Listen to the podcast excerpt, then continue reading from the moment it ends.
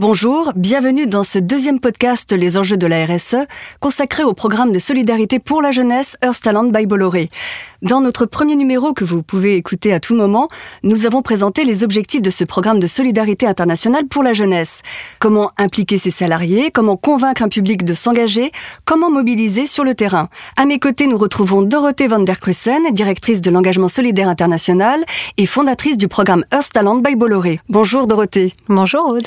Alors, au sein de cette entreprise, Comment vous mobilisez vos salariés? Alors au sein de l'entreprise, on a plusieurs manières de, de, de, mobiliser les salariés. On, a, on est en train de construire et de développer un programme de mobilisation globale.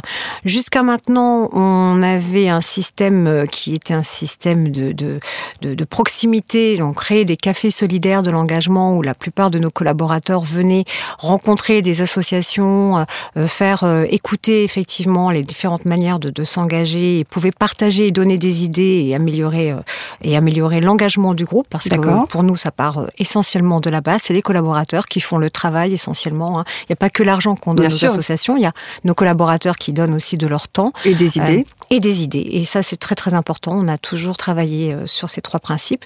Un programme de bourse qu'on est en train de développer qui permet à des collaborateurs, donc ça c'est le deuxième point, le programme de bourse qui permet à des collaborateurs d'accompagner des jeunes euh, par un système de mentoring, mais là aussi, euh, l'effet Covid, tout comme le café solidaire, ben, remis en cause le, ce, ce, ce, travail de, de, de proximité, Évidemment. de lien social qui, qui était très enrichissant pour la plupart de nos collaborateurs.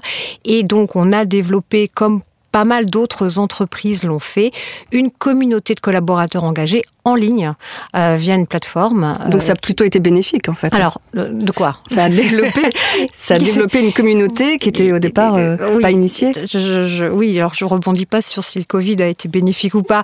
On ne sait pas. Alors je ne me prononcerai pas. En tout cas, c'est vrai qu'on a pu étudier nous de notre côté qu'il y avait 34 entreprises françaises sur les 34 entreprises françaises, euh, 17 17 d'entre elles, donc la, la moitié avaient développé une plateforme et en tout cas avait avait euh, j'allais dire rebondi sur un effet euh, certainement euh, mobilisateur, enfin une demande de mobilisation de la part des, des collaborateurs. Donc nous-mêmes, nous l'avons développé. Ça fait maintenant un an. On, on l'avait déjà dans les cartons. Hein, c'est pas, c'est pas, c'est pas le Covid qui a fait non, que. Non. On l'avait déjà dans les cartons, mais ça demande à, à, à, se mettre en à route, se développer. à se développer.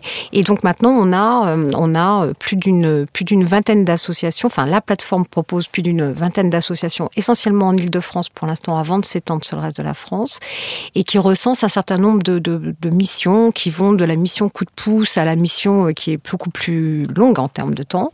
Et on a, euh, on a par exemple euh, le, le, une demande, on a une demande qui a été qui a été pourvue de la part de la fondation de la PHP pour une, un accompagnement sur la politique éditoriale. Donc ça, c'est par un de nos collaborateurs. Oui, c'est ça. Vous avez plusieurs ambassadeurs en fait pour ces programmes. On a plusieurs. Alors, on a plusieurs collaborateurs engagés. Ça, c'est clair. On en a pas mal. mais là, je suis juste en train de donner un exemple de, des associations qui, qui étaient sur notre plateforme, donc la Fondation APHP, voilà, déjà pourvu une de ses missions.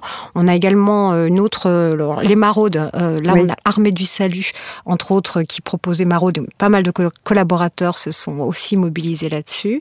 Euh, et puis après, on a l'accompagnement euh, bah, de notre programme jeunesse, hein, comme on vient de voir Heartland by Bolloré. Euh, donc là, on a nos partenaires comme l'Alliance pour l'éducation, oui. par un par mille, voilà, qui propose là d'aider des jeunes. Alors à distance, hein, globalement. Pour le moment. Euh, pour l'instant, c'est mm. ça un peu le. Et ils en ont besoin.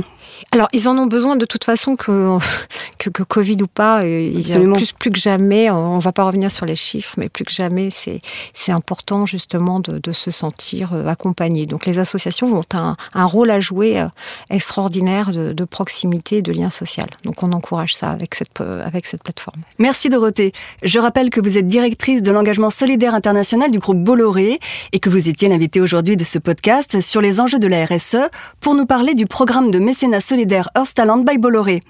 Je vous donne rendez-vous pour un troisième et dernier podcast sur ce sujet et cette fois nous parlerons d'exemples de, concrets d'action portés par ce programme. À bientôt donc pour un nouveau rendez-vous.